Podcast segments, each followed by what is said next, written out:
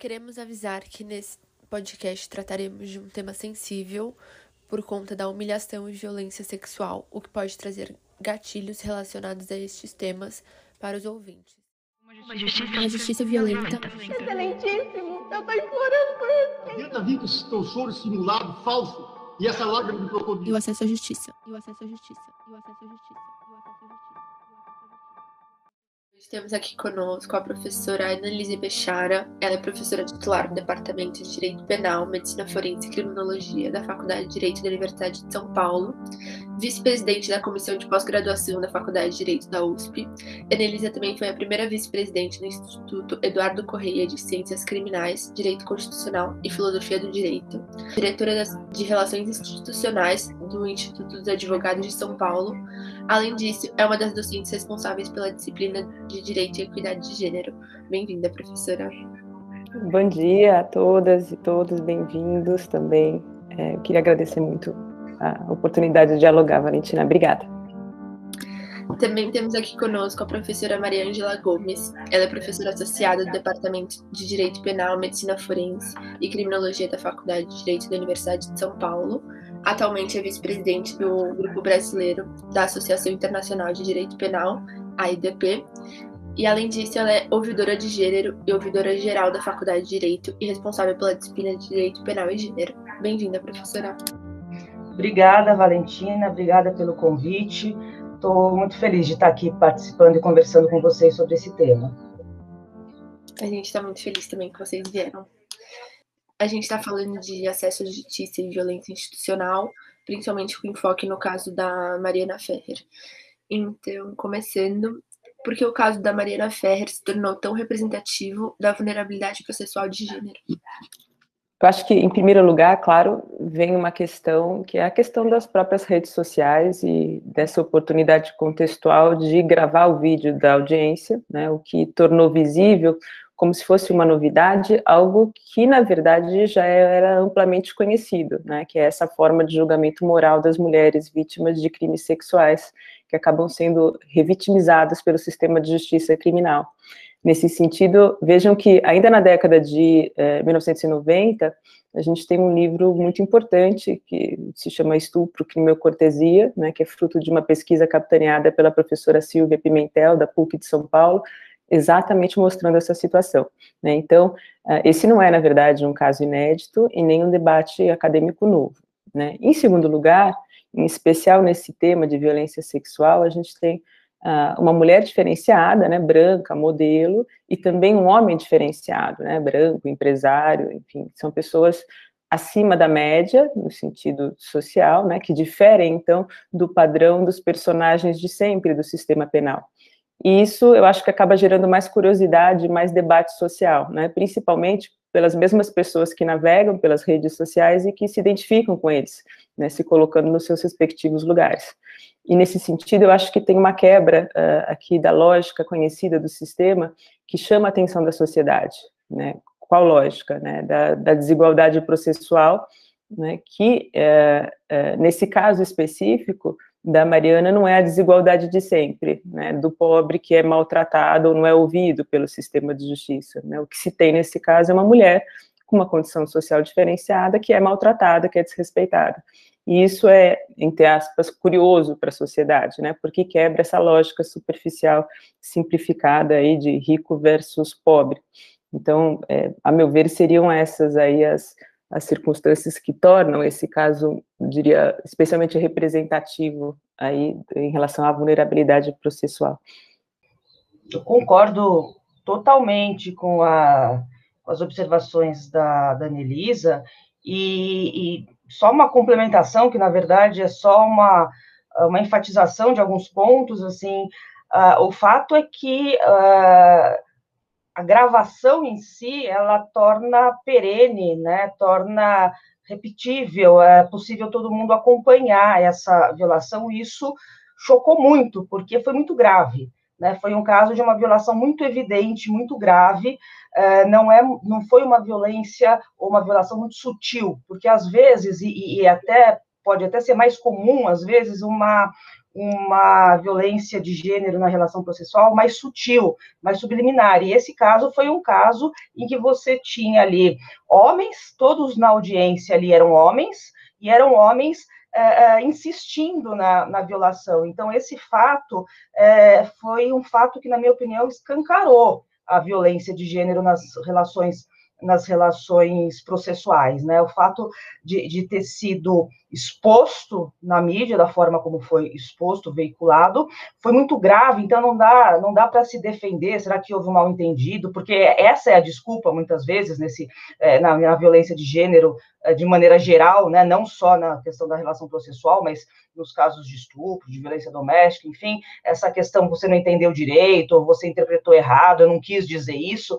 É, a, a forma como a como a, a, audiência foi conduzida ali, é uma forma uh, em que uh, não deixou dúvidas sobre a violência de gênero dentro da relação processual. Então, é, eu acho que essa é uma, é, é uma foi, foi um caso muito ilustrativo né, quando vocês perguntam por que foi tão representativo, acho que essa soma de, de elementos nesse caso concreto.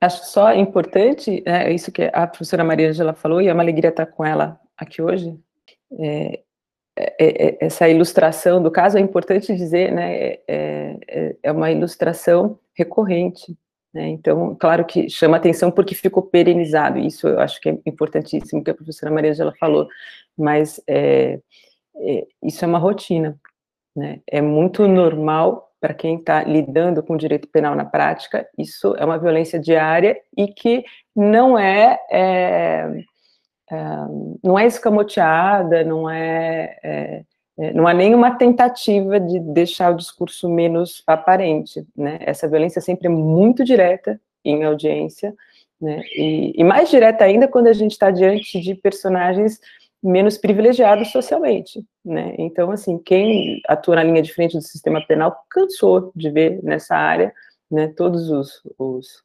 os atores presentes em uma sala de audiência gritarem mesmo com essas mulheres, quer dizer, de uma forma bem é, aparente, bem manifesta, então isso é, é claro que é algo novo para a sociedade, porque a sociedade nunca pode entrar numa sala de audiência para ver isso, né? E, e, e, muitas pessoas que não lidam com a área também não, né? Nós tivemos, eu acho que a Maria Angela concorda comigo, né, Maria Angela, a gente teve professores da faculdade que nos procuraram, muitos homens, professores me procuraram, falaram, nossa, você viu o que aconteceu, mas que, que, que cena horrível, né, mas que coisa, e assim, para a gente não era novidade, né, para quem é da área penal, isso nunca foi novidade, porque a gente via acontecer, né, eu mesma, quando eu estagiava no Departamento de Jurídico de Agosto, cansei de ver isso, né, é, na minha frente, então isso é, é, é essa forma, assim, então, tão manifesta, tão é, é, é, né, uma violência tão expressiva, tão direta, é muito, lamentavelmente, é muito frequente. Tudo que vocês falaram faz muito sentido. É, a sociedade só não, não tinha presenciado, né? Continuando nessa linha, é, como a violência institucional que vemos tão forte nesse caso, como vocês bem falaram, impacta o acesso à justiça? Essa é uma, uma pergunta super importante, Valentina. É, é na verdade, esses casos penais, né, envolvendo questões de gênero, trazem uma, uma densidade simbólica muito grande, né, é, porque eles, eles geram aqui uma substituição de um, um, um, princípio muito caro, né, que é o indúbio pro réu, por um princípio que a, a professora Silvia Pimentel chama de indúbio pro gênero. Né, é, nesse sentido, tem é, um artigo muito legal que foi publicado recentemente pela professora Ana Lúcia Pastore, né, que é professora da FEFELESH, professora de antropologia, e é formada também em Direito no Lago São Francisco, que se chama uh, justamente, é, justamente em dúbio contra ré, né, ela faz uma etnografia de um julgamento pelo Tribunal do Júri de São Paulo. Né, é, é, então, veja que essa, essa questão né, da, da, da, densidade simbólica, dos estereótipos, é, é, analisada já há algum tempo, fundamentalmente no âmbito da própria antropologia. Então, na década de 70, a gente já tem uma, uma dissertação ali no âmbito da antropologia, que naquela época foi inovadora, né, desse, desse campo que hoje é tão, é, é, é tão já consolidado, né, foi uma, é, uma uh, dissertação defendida na Unicamp pela Marisa Correia, né, que mostra uh, justamente, quer dizer, nos casos, ela estudou os julgamentos que envolviam mortes em família, né, e ela viu que nesses casos desses julgamentos, homens e mulheres eram desapropriados das suas realidades e eram, entre aspas, fabulados uh, moralmente a partir de estereótipos de masculinidade e de feminilidade. Né? Então, a gente tem aqui, é, é, em geral, né, uma mulher que seja autora ou seja vítima de qualquer crime, que acaba sendo condenada, na verdade, por sua moral sexual,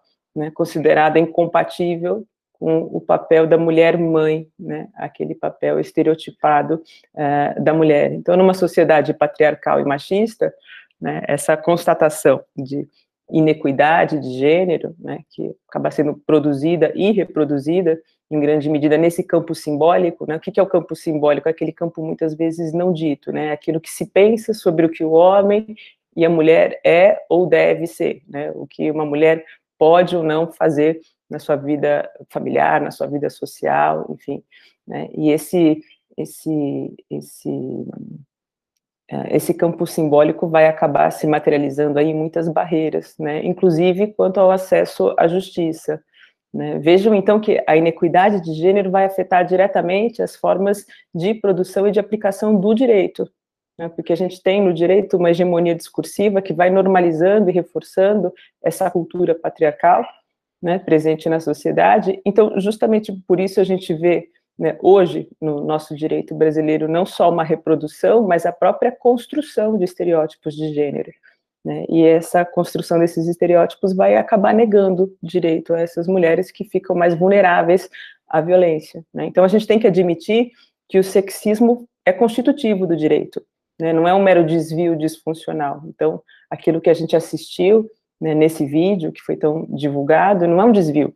Né? Isso é, constitui essencialmente o direito, lamentavelmente.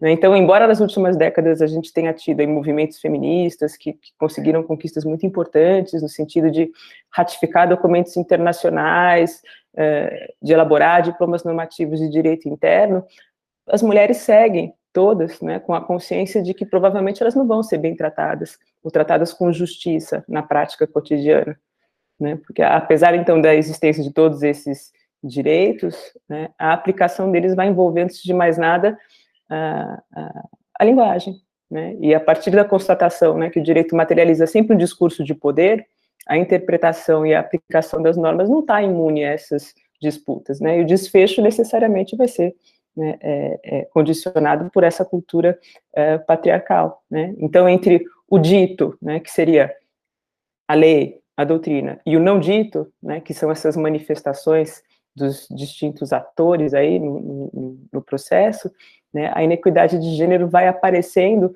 como um fenômeno naturalizado, né, num sistema que é orientado aí por preconceitos. Isso explica, então, em grande medida, o fato de que, a despeito da promoção né, de, de leis contra as distintas formas de violência contra a mulher, essa violência não tenha, de fato, diminuído na sociedade brasileira. Na verdade, ela vem crescendo.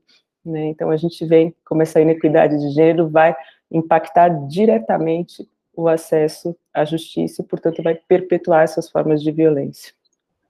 Eu queria dizer que meu papel está muito fácil nessa conversa, porque é basicamente concordar com a Anelisa, e, e isso seria super suficiente para para, enfim, porque não tem, não acrescentaria grande coisa aqui, mas eu vou fazer só uma, uma observação, e, e, e na verdade, pegando um gancho no que foi dito, foi dito pela professora Nelisa, é, esse, de fato, a gente vê mesmo um avanço na, na legislação, nos documentos internacionais, uh, na própria uh, na própria forma muito tímida ainda, mas já é um começo da forma como o judiciário, como a própria existência das varas, por exemplo, de violência doméstica, que isso é relativamente novo no nosso ordenamento, a gente vê um movimento é, no sentido de, é, de olhar com mais cuidado, com mais atenção para essas violências de gênero é, que acontecem na sociedade. No entanto, é, o fato do ordenamento jurídico, das leis, enfim, é, é, estarem Uh, caminhando um pouco de nós estarmos no campo da justiça, uh, uh, caminhando no sentido desse reconhecimento, isso não é acompanhado na mesma velocidade pela, pela sociedade, pelos valores. E quando eu falo sociedade, é sociedade não só a sociedade no que diz respeito à convivência das pessoas, onde ocorre a violência doméstica, por exemplo, onde ocorre o estupro, mas a sociedade que também, da, da qual também fazem parte os juízes que julgam, os promotores, os advogados, as pessoas que fazem parte do sistema de justiça. Então, é, ainda que a gente tenha o reconhecimento é, legal, né, positivo desse, desses avanços, é, na hora de um julgamento, como por exemplo nesse, nessa audiência, que né, foi a audiência que foi, que foi transmitida e que teve toda a repercussão, a gente vê que é, os preconceitos, a, a revitimização da, da, da, da, vítima, a gente vê tudo isso vindo à tona, e isso isso causa, né, é, quando vocês perguntam como isso impacta no acesso à justiça, isso é só reafirma algo que sempre foi sentido pelas mulheres, que é essa vergonha, esse constrangimento, essa, essa culpa por denunciar essa, esse medo, porque, na verdade, isso, independentemente de ser feito na esfera judicial ou não, quando a mulher, é, mesmo nas suas relações pessoais, é, familiares, ela denuncia uma violência, ela leva conhecimento da, dos seus amigos, enfim, o fato de ter sido vítima de algum tipo de violência, ela é julgada, ela é questionada. Uh, isso não é fácil de ser feito pela, por uma mulher. É, isso se repete, a gente viu se repetir nessa audiência por parte de quem está ali para julgá-la, né? Para julgá-la, não para julgar a mulher, para julgar o fato. E ela acaba. Uh, Uh, vendo ali um espelho da própria da própria sociedade. Então, uh, vocês perguntam como a violência que tão forte nesse caso, como ela impacta no, no, acesso à justiça.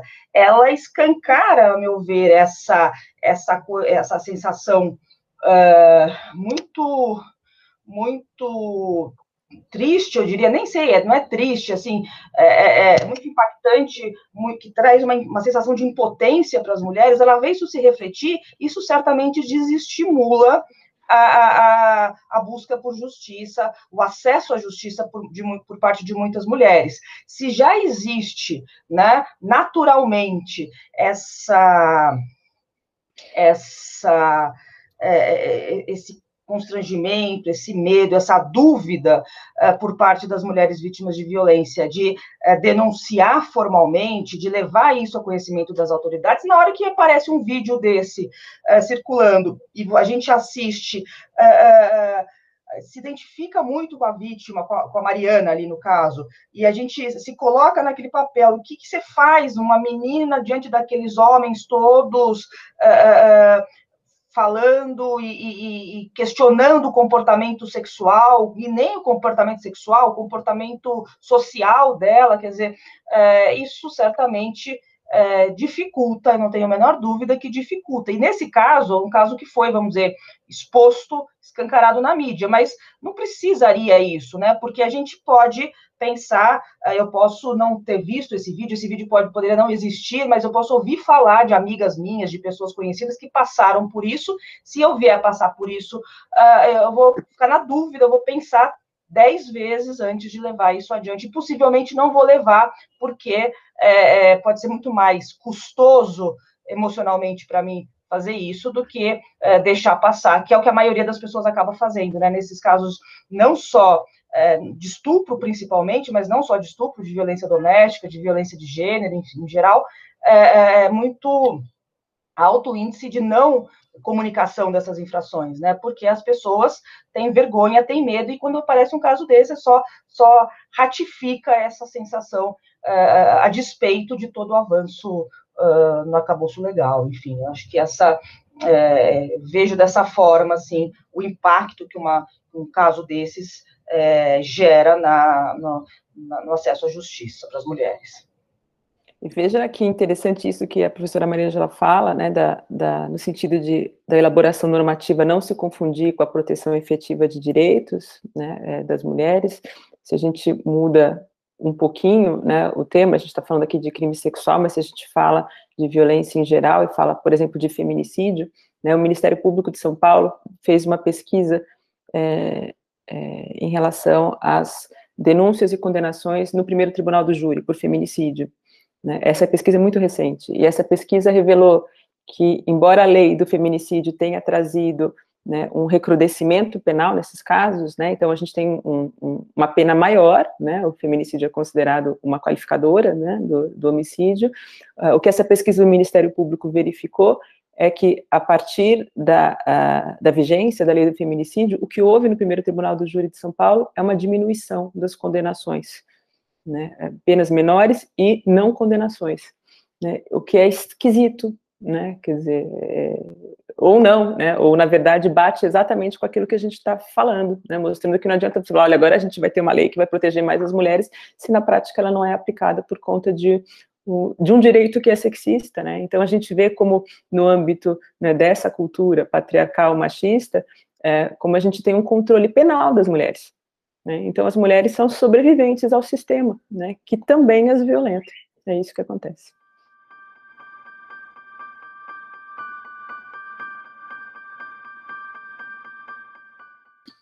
Sim, completamente. E no caso da Mari Ferrer, a gente tem até uma exceção, né, dos casos de estupro, é um caso com muitas provas.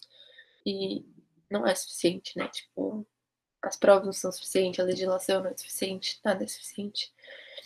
Mas, né, enfim, seguimos. Quando pensamos na pirâmide da litigância, o naming, blaming, claiming, proposta por Felstner como fase do acesso à justiça, conseguimos perceber que, no caso da Mariana Ferrer, ocorreram especiais obstáculos na fase de demandar do judiciário seu direito. Quais obstáculos nesses três estágios da pirâmide podem dificultar a busca por acesso à justiça em casos semelhantes? É, quando a gente fala nessa construção é, intelectual aí da, da, perspectiva do litígio, né, a gente tem essa figura de uma pirâmide de disputa, né, e aí na base da pirâmide a gente tem uh, uh, esses problemas ou lesões de direito, conflitos, né, que vão dar suporte a uma camada subjacente de lesões que são percebidas, né, que vão levar, por sua vez, a camadas menores, né, de lesões que são imputadas, né, é, alguém, e uma parte dessas lesões imputadas acaba sendo levada ao judiciário, e uma parte dessas lesões levadas ao judiciário é objeto de uh, condenação, né, é, então, quer dizer, essa seria é, a figura piramidal, né? É, e aí a gente tem, então, nos patamares inferiores dessa, dessa pirâmide é, de justiça, ah, é, ah, esse mecanismo de nomeação, né? quer dizer, que você reconhece e identifica o dano, depois de imputação, né? quer dizer, a identificação de quem é responsável por aquele dano, e depois uma ideia de reivindicação, né, que é, é a busca do que se quer em relação àquela pessoa responsável é, pelo dano.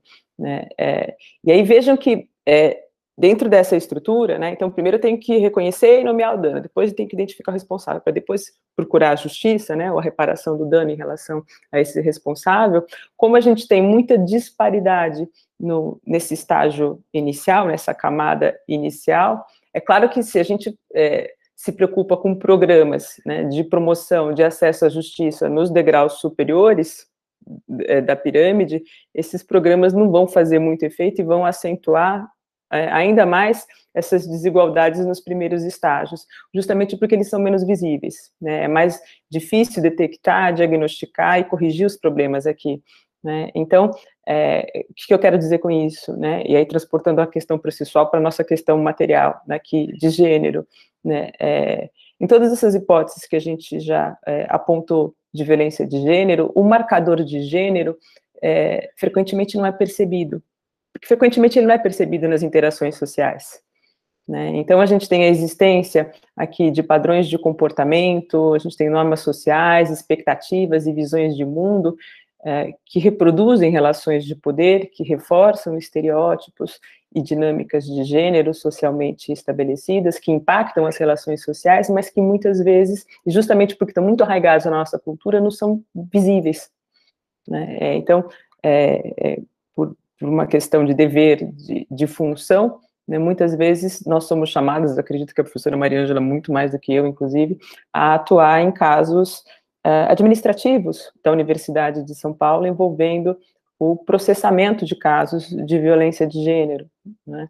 seja por parte de alunos, seja por parte de docentes, enfim, e o que mais me chama a atenção quando eu funciono nesses casos é ver que as vítimas muitas vezes não se reconhecem vítimas, né? Elas perguntam, olha, eu estou aqui falando, mas eu não tenho certeza se eu, se eu fui vítima mesmo de uma violência sexual, né? Será que isso foi um estupro mesmo? Né? Será que não fui eu que permiti isso?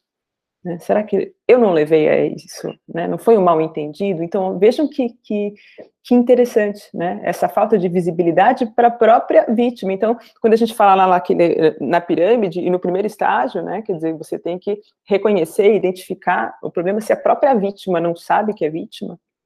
Né? É, isso gera um, um problemão que não adianta eu tentar corrigir por cima, né, trabalhar com acesso à justiça, trabalhando com questões processuais lá em cima, falar, não, vamos melhorar o acesso das mulheres, se elas não conseguem se reconhecer né, é, é, vítimas e não conseguem reconhecer o problema. Então, a gente veja que a gente tem esses estereótipos de gênero que são transmitidos de forma repetida por meio de vários canais de comunicação e eles vão induzindo crenças, né, que acabam sendo usadas aí para organizar, para categorizar socialmente o mundo, e essas crenças vão fazendo com que mesmo as pessoas que é, conscientemente acreditam e defendem princípios de justiça e não discriminação, mesmo essas pessoas mais conscientes, muitas vezes elas mesmas não conseguem enxergar o problema, e mesmo essas pessoas podem ter vieses implícitos que vão afetar de forma imperceptível o seu julgamento.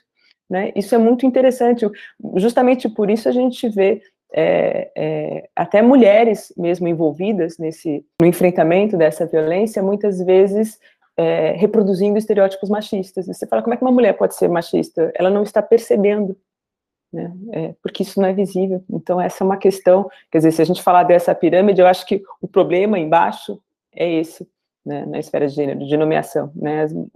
Esse ainda é um fenômeno invisível para boa parte da sociedade, inclusive as mulheres.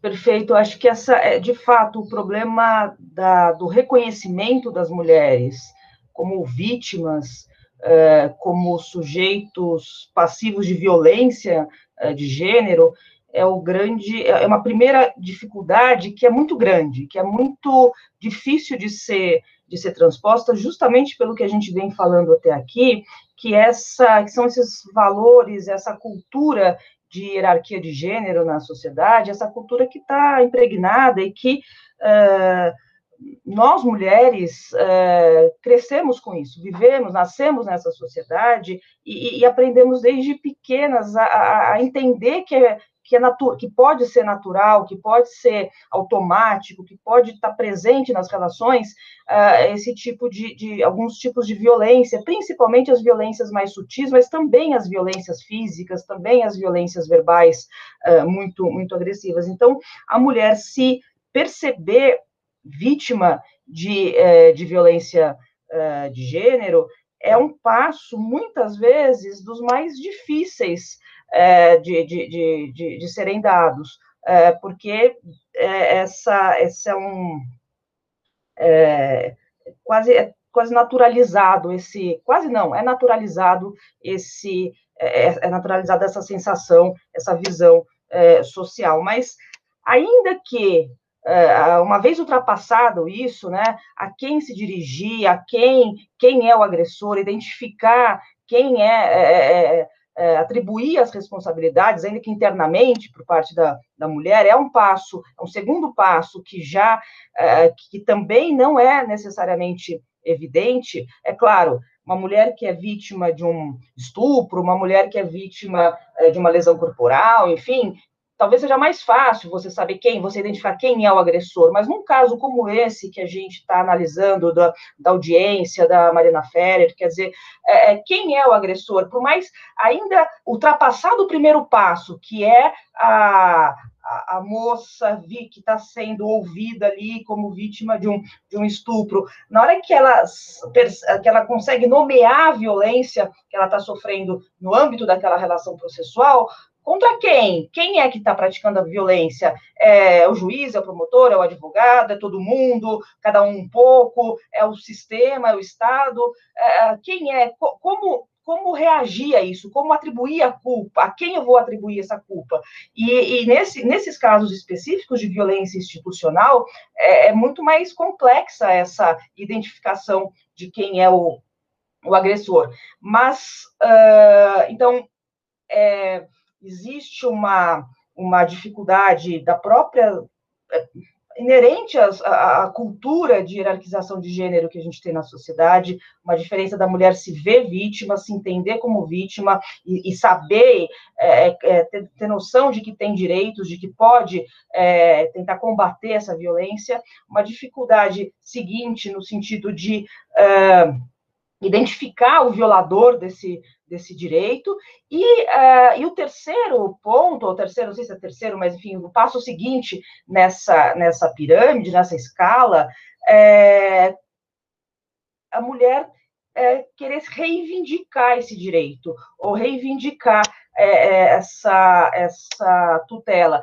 E é uma reivindicação, primeiro, o primeiro obstáculo e a primeira dificuldade aí posta é aquela dificuldade de, de, uh, de dizer isso socialmente, de expressar isso no âmbito social, onde ela já vai ser muito questionada, vai ser muito julgada, e um passo ainda à frente é levar isso para o judiciário, por exemplo. Então, é, nessa pirâmide, assim, ela, ela de fato, é, para se chegar a, a, uma efetiva tutela jurídica, a mulher precisa passar uma série de etapas, todas as pessoas, mas no caso específico aqui da violência de gênero, precisa superar, precisa se enxergar, precisa reconhecer, e isso é um processo uh, muito complicado e, e muitas vezes muito doloroso, não só doloroso no sentido de reviver a própria violência, mas doloroso no sentido de lidar com a reação das pessoas, com a relação com a, com a reação da, da sociedade quando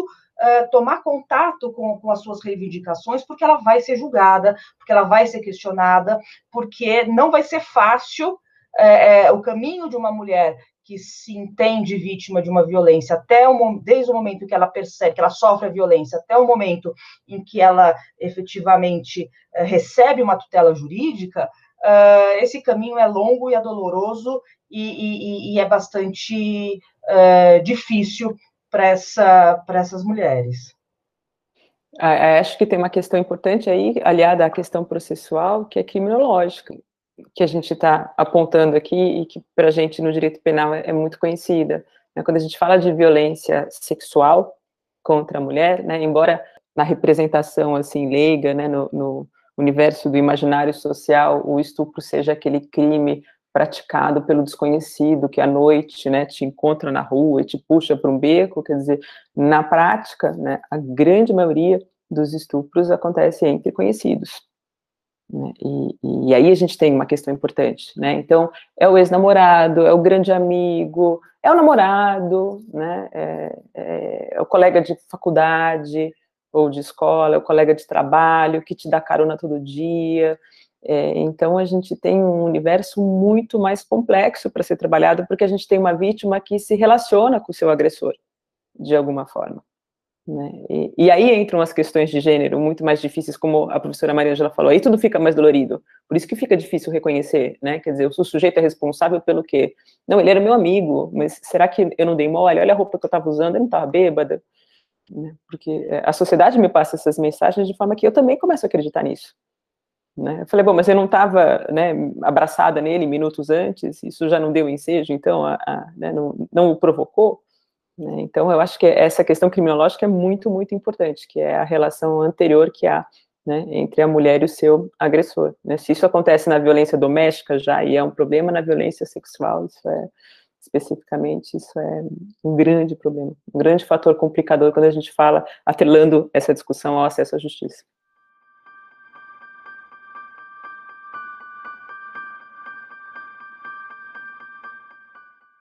Nesse caso específico da Mari Ferrer, a gente viu que ela foi vítima assim, de violências institucionais absurdas.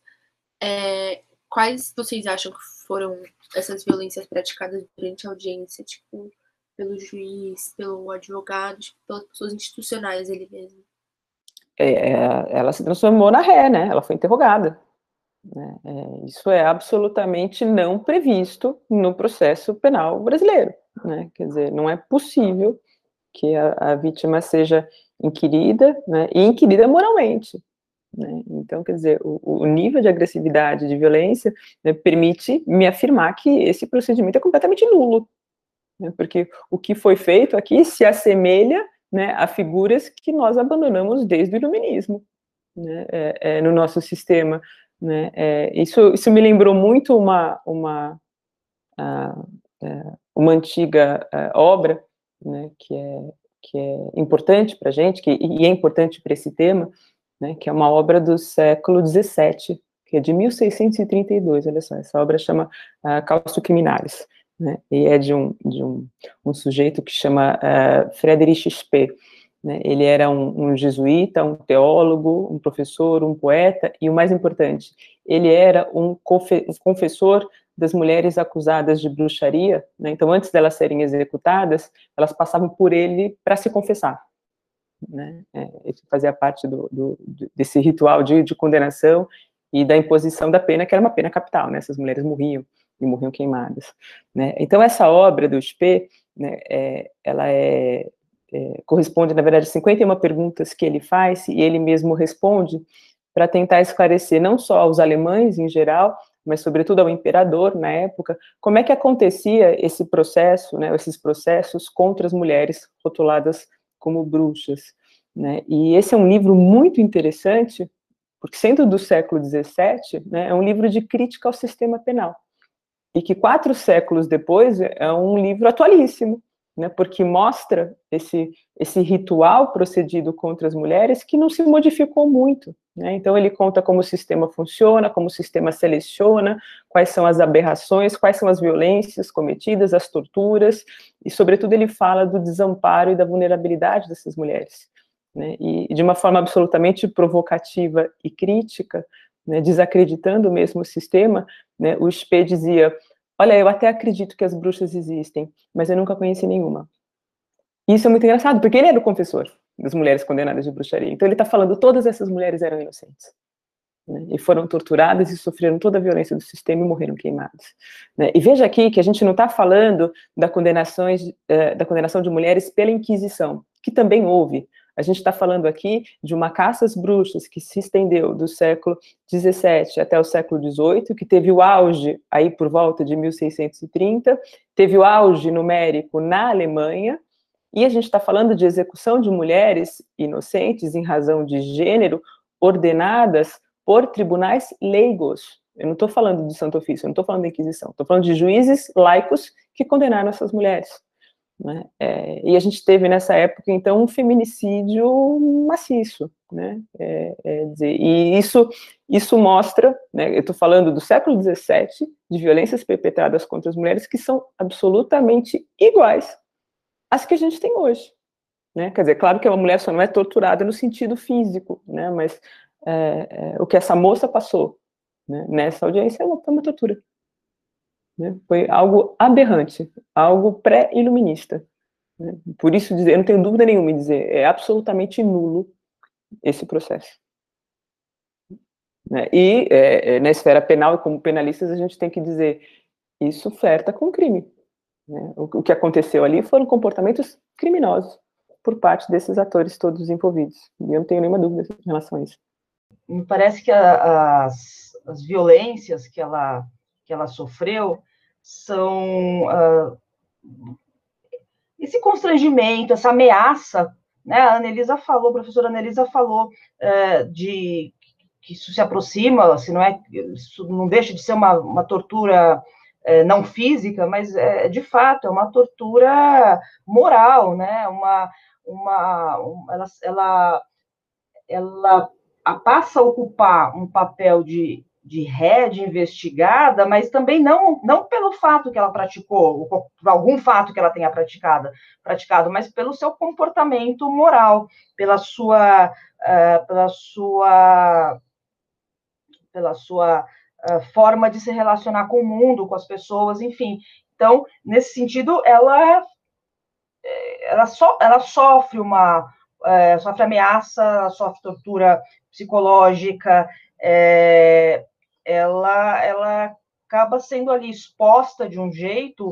Uh, uh, chega uma hora que ela, salvo engano, ela pede pelo amor de Deus, me escutem, pelo amor de Deus, é, vejam o que vocês estão fazendo comigo, por que, que vocês estão fazendo isso comigo? Quer dizer, ela pede socorro, porque ela está ali para descrever, para reviver uma, uma violência que certamente é, é algo uh, que traz muitas feridas para ela, né? Ela, tá, ela, ela, ela é chamada para. E, e, é, e é, vamos dizer, é, é uma crítica que a gente faz ao processo penal nesses casos em que as mulheres são vítimas de violência, principalmente de estupro, mas em certa medida não tem como fugir, porque você precisa ouvir a vítima. É, é meio que não tem como você é, não ouvir a vítima, mas existem formas de se fazer isso, uh, e, e, e no caso dela, ela acaba sendo questionada, mas você fez, você não fez, você costuma fazer isso, você tem esse comportamento,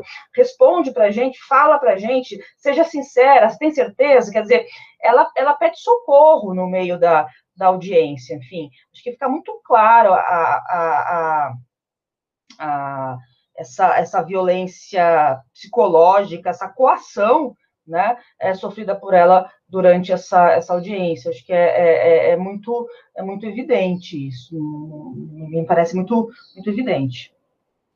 É, continuando nessa linha, é, a Associação Brasileira de Juristas pela Democracia, é, para essa associação, o julgamento que inocentou o estuprador da Mariana Ferrer poderia ser anulado. Vocês concordam? O que mais poderia ter sido feito para evitar a violência institucional e estimular o acesso à justiça. Bom, é, em relação à anuidade do processo, eu acho que eu já falei, né? Então eu não vou repetir, mas eu acho que é, é, essa sua pergunta é muito mais profunda, né? Quer dizer, o, o que mais a gente pode fazer para evitar essa violência institucional, né? E estimular o acesso à justiça? Como a gente falou, o direito é um território masculino, né? Ele é marcado por preconceito, por estereótipos de gênero que a gente nomeou, né, e por isso vai levando à discriminação das mulheres. Então, né, é, a equidade de gênero né, é, no direito né, só vai ser conquistada com uma promoção é, de uma educação de gênero no direito. Né, e, e, a essa altura é interessante a gente advertir para uma questão que é central aqui no nosso é, debate, né, é, soa paradoxal mesmo pensar que o direito é, é, seja um mecanismo útil para superar a cultura machista da sociedade e promover a equidade de gênero, quando tradicionalmente o, o direito é, tem servido à dominação e à opressão de gênero, né? É, por isso mesmo que eu falo, né, é muito importante promover uma cultura de gênero dentro é, é, do direito. Né? Então, é, em primeiro lugar, eu acho que a gente tem que pensar aqui como uma alternativa muito importante, né, embora não seja imediatista, né, não seja algo assim que, que você passa do dia para a noite, mas justamente por conta da, da, complexidade, eu acho que isso se, é, se revela mais eficaz, é pensar numa teoria crítica do direito a partir de bases feministas. Né? Então, é, se atualmente né, o, o, o, pensamento crítico feminista soa aqui quase como uma novidade né, no, no, mundo do direito, né, é, como uma tendência inovadora, na verdade esse é um percurso que vem sendo realizado desde os anos 70 por várias juristas femininas, é, feministas pioneiras, né, e embora a maior parte dessas autoras feministas, né, seja composta por pesquisadoras ou docente mesmo, né, formalmente vinculadas a, a, a a, cursos jurídicos, a instituições de, de ensino e de pesquisa, ainda existe uma resistência enorme de incorporar essas reflexões, né, essas críticas feministas à teoria do direito, porque ainda o lugar de fala é um lugar masculino.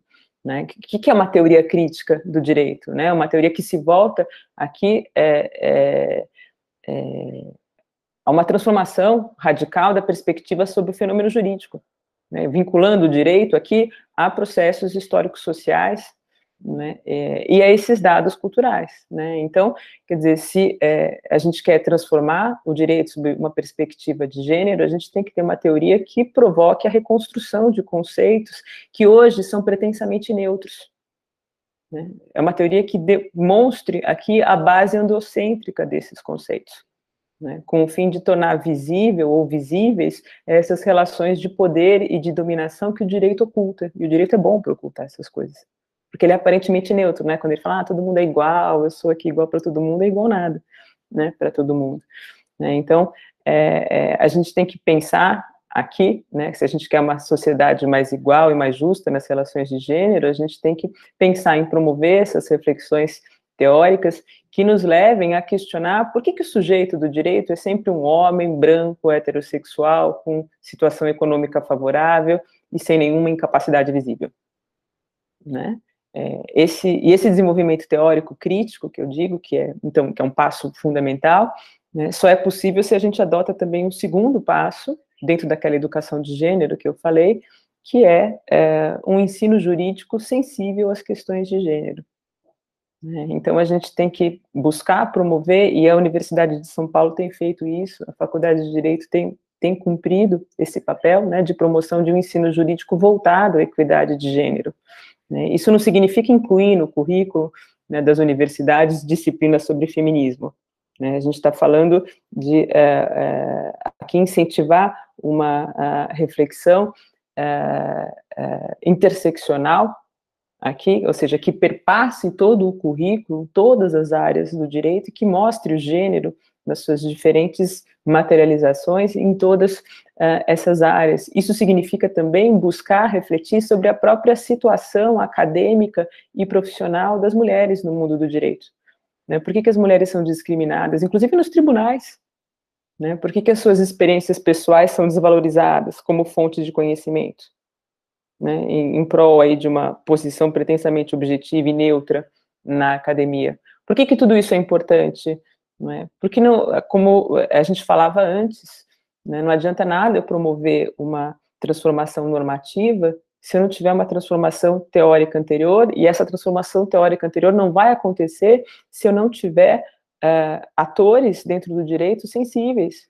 Né? Então, se a gente tem tribunais hoje formados, né, na sua maioria, por homens, brancos dizer eu não vou ter discussão de gênero, né? É, e direito é poder, né? O nosso é, é, o nosso campo de atuação é um campo que envolve muito poder. Todos os atores do direito são atores muito poderosos dentro das relações sociais, né? Eles vão acabar ditando como vai se organizar esse conjunto de relações sociais. Então, eu tenho que transformar, causar uma transformação nesse âmbito, né? É, e acho que assim, né? com uma teoria crítica de um lado e com, e com um ensino jurídico sensível, né, em termos de equidade de gênero, de outro. Claro, quando a gente fala né, do tratamento das questões de gênero, ele não pode ser um tratamento considerado de forma abstrata e uniforme, porque a gente tem aí uma interseccionalidade. Né? Então, a gente tem diversidades aqui, a gente tem a questão racial que é envolvida, a questão econômica envolvida, né? Então, quando a gente fala da mulher, que mulher é essa? São várias mulheres com várias realidades, e isso também tem que ser muito, tem que ser muito é, visto. Então vejam que as saídas, né, que eu estou propondo não são saídas muito, muito simples, muito, muito é, imediatas, mas eu acho que justamente por isso elas são mais eficientes, eventualmente, para contornar o problema. Uh, eu concordo totalmente com a, a, a ideia da, da Associação Brasileira de Juristas pela Democracia quanto à nulidade da, da decisão. Na verdade, me parece que essa audiência ela é totalmente nula, né? Porque as provas ali produzidas estão evidentemente contaminadas, né? Por uma por uma parcialidade, por uma violência contra essa mulher, pela por uma a gente pode falar de uma tortura psicológica é, contra ela, e, consequentemente, é, isso acaba contaminando o que vier depois e, e, e, demonstra também qual é o ânimo, né, qual é, o, qual é a, o ponto de vista desses julgadores, dessas pessoas que estavam ali é, atuando nesse, nesse processo. Então, com relação especificamente a esse processo, a, esse, a essa situação que, que nós é, testemunhamos, né, nesse caso, é, a solução me parece que, que é essa, uh, sem dúvida nenhuma. Agora, quando vocês perguntam o que mais poderia ser feito para evitar a violência institucional e, e, e favorecer, né, estimular o acesso à justiça, decisões como essa, ou, ou uh, punições ou consequências como essa, melhor dizendo, no caso de uma anulação, enfim, é, isso precisa não ficar, não, não se restringir a, a, um ou outro caso concreto que tenha mais repercussão, né? Acho que isso precisa é, se tornar a regra quando a gente tem esse tipo de disparidade de gênero, tratamento violento de, de, das mulheres durante todo, durante todo o processo. É, agora, então, então assim, a, essa, essa consequência jurídica, em primeiro lugar, eu acho que talvez a mais próxima, a mais é, evidente nesses casos, é, uma consequência para os próprios atores, os próprios agentes públicos, agentes privados que participam desse, é, desse processo. A gente não costuma ver uma punição, a gente não costuma ver é, uma consequência para o juiz, para o promotor, que estão ali é, é, é, tendo esse tipo de conduta, esse tipo de comportamento em relação a essa mulher, a essa pessoa, e nem só, esse a gente está tratando aqui da questão de gênero, mas a gente pode focar na questão social, como que são tratados réus pobres, negros, sem advogados, enfim, é, é, não é muito diferente, guardadas as devidas proporções, diferenças, né, do, do, caso concreto, essa forma, muitas vezes, preconceituosa como essas pessoas são, são tratadas. Então, é, me parece que se a gente não, se não houver uma, uma disposição por parte da, da sociedade, por parte do poder judiciário, por parte das instituições de uh, punir esses agentes públicos, uh, isso não vai, isso não vai mudar com tanta facilidade. Uh, agora, além disso, é, como uma forma, não, não só a punição, né? Assim, a punição dos agentes eu acho que é importante, mas a formação desses agentes é mais importante. A professora Anelisa falou da, da questão da educação, eu concordo 100%, que eu acho que todos os tipos de violência de gênero, violência institucional, violência sexual, violência doméstica, tudo isso é, passa por uma questão é, de educação de homens e mulheres na sociedade com relação à conscientização dos seus papéis, com relação à conscientização das violências, da, do que é permitido, do que não é permitido, uh, do que eventualmente faz parte de uma relação entre duas pessoas, o que é absolutamente inadmissível. A, a educação é algo que precisa ser começar desde muito cedo, na escola primária, no ensino fundamental, isso precisa ser, ser começado, e, e, e aí é, passando pela, por todo o ensino fundamental, pela universidade, a professora Nerisa falou da, da, da, nossa faculdade de Direito, mas é importante que isso não fique restrito à nossa faculdade, que isso seja, é, se torne comum de encontrar em várias universidades, mas também acho que é, é, é, é muito importante que as escolas da magistratura, que as escolas do Ministério Público adotem essa, essa, essa posição de, uh, uh, de inserir nos seus currículos, nos seus cursos de atualização, nas escolas de formação dos novos juízes e novos promotores de justiça, novos defensores, enfim, uh, que, que, que, insiram essa, esse debate e a necessidade de se olhar a questão de gênero. Quando você, eu, num, num plano mais imediatista, anulação dessas, dessas decisões, anulação dessas audiências, essas sentenças, enfim. Agora, uh, no plano mais imediatista, a gente resolve casos pontuais e não necessariamente resolve o problema, né? A, a, a cultura persiste. A questão ela vai mais, a, mais adiante, vai mais, vai mais uh, vai mais, mais a fundo. Eu lembrei agora, eu não tinha, eu, eu, quando, quando a gente tinha, quando eu falei, eu não, não tinha me atinado, não tinha atinado para isso, mas eu lembrei agora que, inclusive, teve uma, uma decisão muito recente, acho que desse mês de junho, ou de maio, no máximo, da Corte Europeia de Direitos Humanos, dizendo, anulando um, um, processo em que na decisão, em que na, na, na sentença, os juízes uh, fazem uso de termos uh, machistas, uh, de, de é, diminuição da mulher, no caso, no caso de violência de gênero, e a decisão ela é anulada pela Corte Europeia de Direitos Humanos. Quer dizer, é, é, isso viola, não é que viola o ordenamento jurídico, isso viola direitos humanos das mulheres. Enfim, então é, é importante que isso seja divulgado, é importante que é, isso seja é, debatido na sociedade, porque é por meio desse debate, é por meio dessas discussões que a gente é, que se muda uma cultura. Não é fácil mudar uma cultura. Uma cultura, a gente está falando de algo que vem sendo construído desde sempre, não? Então não é uma, não se muda de uma hora para outra, mas a gente consegue, eh, se, se não muda dentro das pessoas de uma hora para outra, pelo menos nas consequências jurídicas a gente pode tentar uh, minimizar isso, porque, porque se, não, se não for dessa forma, se não for dessa forma, não tem como estimular o acesso à justiça. O acesso à justiça vai ser estimulado na hora que as mulheres souberem que elas vão ser bem acolhidas é, no sistema de justiça, que elas vão ser ouvidas uh, e que uh, se eventualmente acontecer algum tipo de, de, de, de agressão é, institucional contra elas, isso vai ser punido. Quer dizer, elas têm que ter confiança de, de que podem recorrer ao sistema de justiça para serem ouvidas e terem os seus, seus pedidos é, é, enfrentados corretamente. Não significa necessariamente que elas vão sempre ganhar os processos, que elas sempre os juízes vão vão vão atender os seus pedidos, mas que ela vai ser ouvida. O problema hoje em dia é, é, é bem anterior. As mulheres não são ouvidas e isso é, é, é claramente um desestímulo ao acesso à justiça.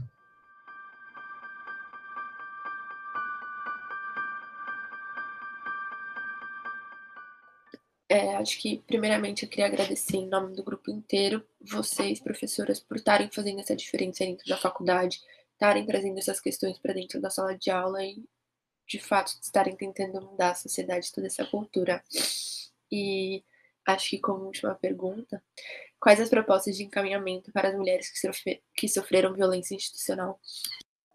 Antes de responder a última pergunta, então, aproveitando a sua fala, Valentina, eu queria também agradecer, então, agradecer a Valentina, a Gabriela, a Mariana, a Mariana Iumi, a Maria Fernanda, a Letícia, a Lívia, né, pela, pela chance da gente falar, e queria, na verdade, registrar uh, o nosso agradecimento a vocês, alunas da faculdade, parabenizar vocês, alunos da faculdade, e ouso dizer aqui que todo esse movimento em relação à equidade de gênero na nossa faculdade, que é muito tradicional, né? Quer dizer, tradicional, eu estou falando no mau sentido da palavra, tá?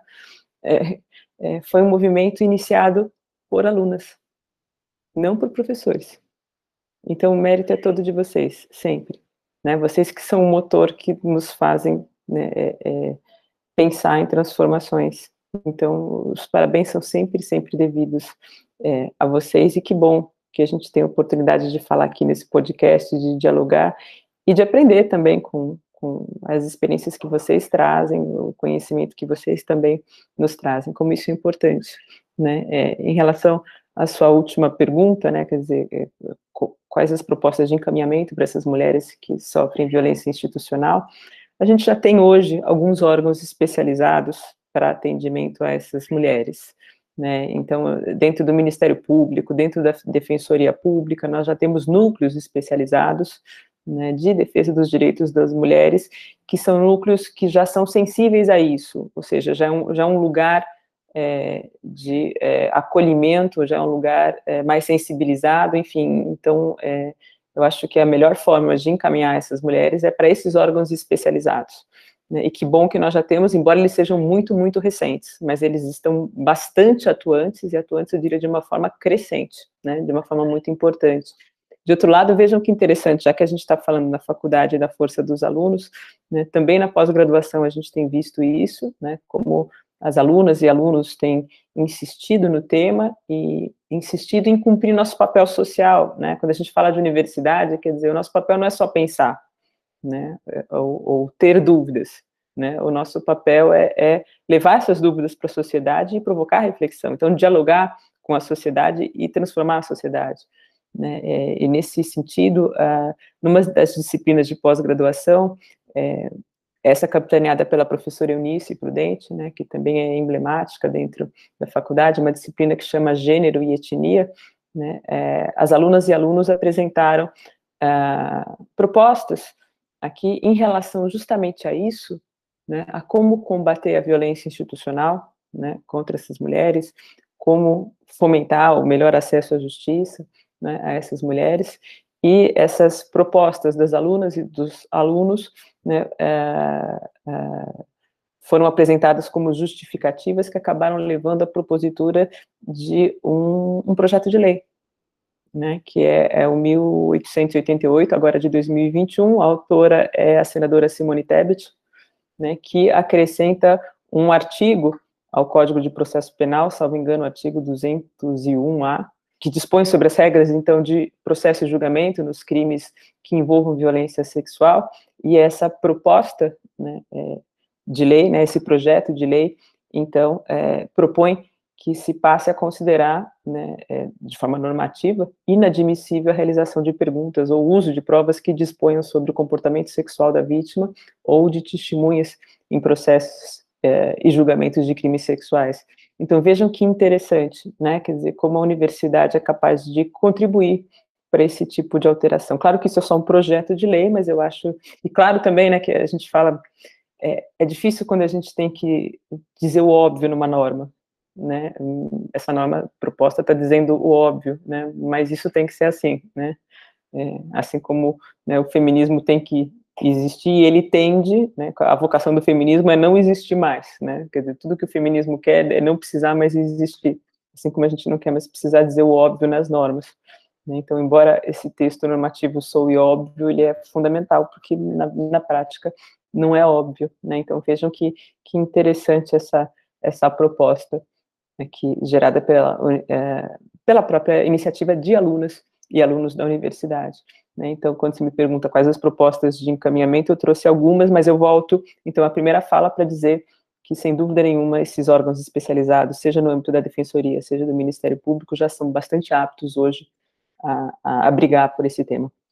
Bom, é, eu, só pegando um ganchinho aqui na, nessa última fala da, da professora Anelisa, relação a dizer o óbvio, é, de fato, Ana, a gente, esse projeto de lei é, acaba dizendo óbvio, mas é muito importante que se diga o óbvio, porque óbvio não é tão óbvio, porque quantas mulheres, é, e não só Mariana Ferrer, mas quantas mulheres elas é, acabam sendo, quantos processos de, de, de estupro, de violência sexual, acabam sendo decididos não por conta dos fatos apurados, mas por conta do, de como vítima, qual era o comportamento da mulher antes, do, do, do, antes dos fatos, enfim.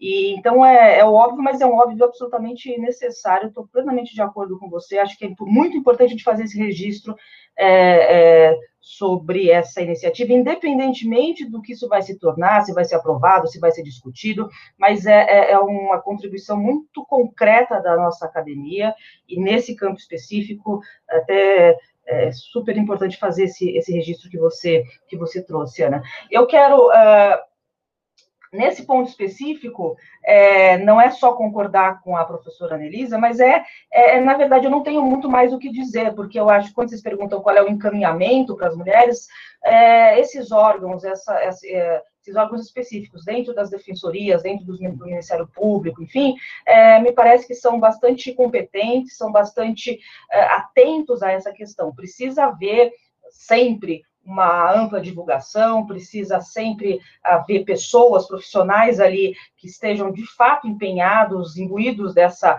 é, conscientes dessa, é, é, desse problema, conscientes de que a violência institucional é uma violência de gênero, porque esse é um passo importante, assim, identificar a violência institucional como violência de gênero é, é um passo muito é, importante e nem sempre fácil de ser dado nesse, nesse campo.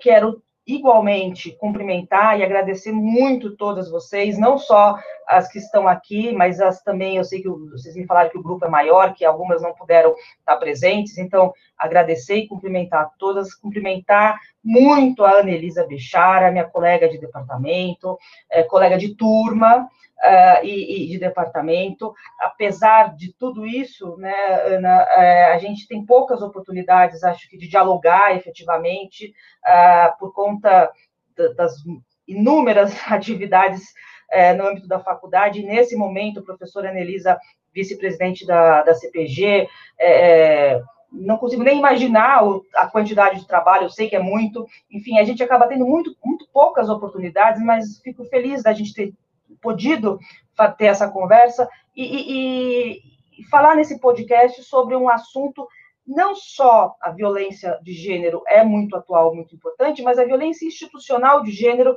ela é menos visibilizada e nesse sentido meus efusivos cumprimentos a vocês meninas por essa por essa iniciativa e estou sempre estarei sempre à disposição de vocês para a gente conversar sobre isso. Muito obrigada pelo esse, por esse convite. Acho que é isso, então, né? Eu queria agradecer muito a presença de vocês, em nome do, do grupo inteiro, né? O que a gente está fazendo é muito importante, né? Então, ter vocês disponíveis para isso foi, assim, incrível, uma experiência excepcional. Também queria falar que no próximo episódio vamos conversar com a promotora de justiça Silvia Chaquian sobre, e analisar como a violência institucional de gênero se constrói no dia a dia dos tribunais. Espero que gostem.